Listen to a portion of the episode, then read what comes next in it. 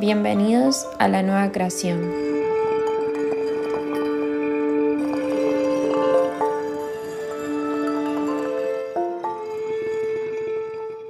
¿Cuántas veces por condicionamientos mentales olvidamos nuestra capacidad de disfrute y fluidez hacia la vida?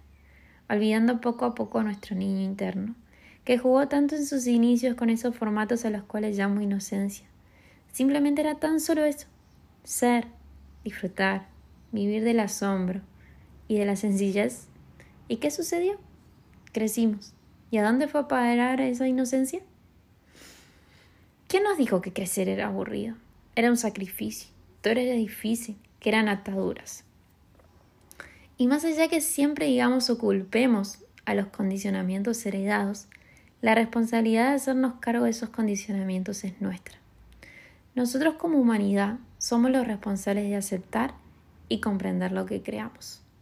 Y a su vez, que tenemos en nuestro poder el cambio, si realmente deseamos cambiar.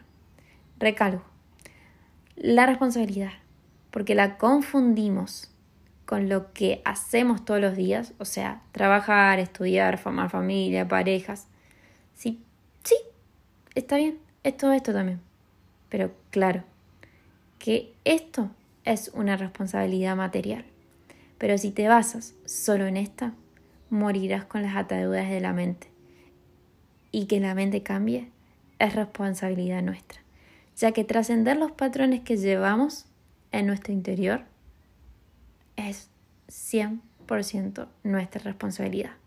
De aquí parte ser consciente de nuestra vida y principalmente de nuestras relaciones.